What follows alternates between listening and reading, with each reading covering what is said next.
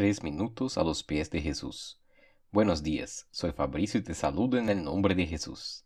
La mayoría de las personas se pone alguna meta para el año que se inicia, sea hacer más deporte, bajar de peso, obtener un grado o certificado, entre muchas otras cosas.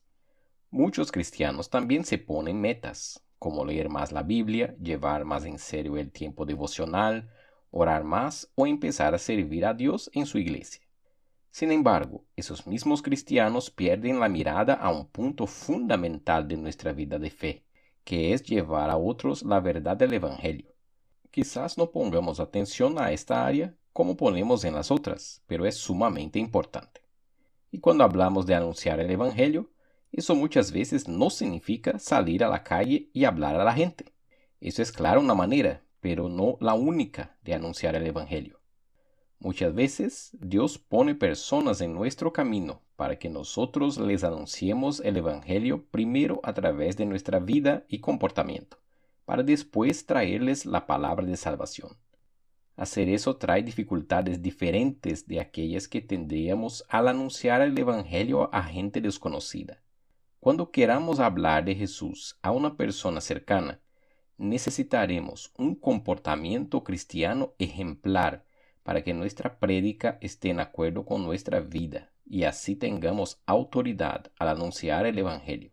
De hecho, la hipocresía fue el punto central que Jesús criticó en los fariseos.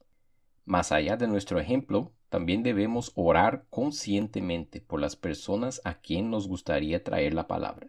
Eso va a preparar a nosotros y también a esas personas para la oportunidad de hablarles claramente de Cristo y su obra por ellas.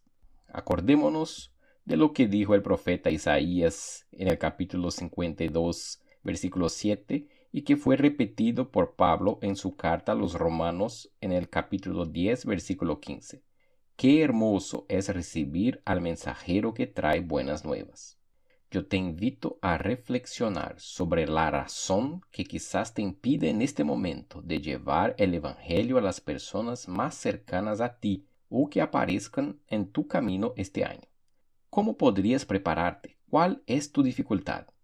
¿Estás dispuesto a poner esa área de tu vida delante de Dios en oración? ¿Estás dispuesto a aprovechar las oportunidades que te aparezcan por delante? Podemos tener la certeza de que el Señor va a estar a nuestro lado cuando debamos anunciar el Evangelio a otros. Así que te invito a empezar este año con los ojos abiertos y los oídos atentos. ¿Qué piensas tú de eso? Nos gustaría escuchar tu testimonio u opinión. Nos puede visitar en iglesialatina.com. Que tengas un día muy bendecido.